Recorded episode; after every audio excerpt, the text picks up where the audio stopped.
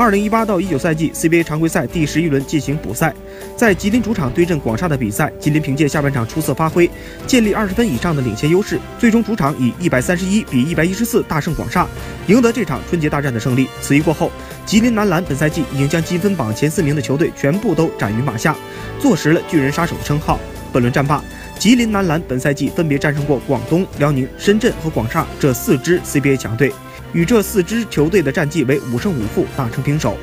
作为一支联赛中游的球队，能够有如此傲人的战绩，已实属不易。相信当季后赛开始时，吉林男篮是任何一个队都不想去面对的对手。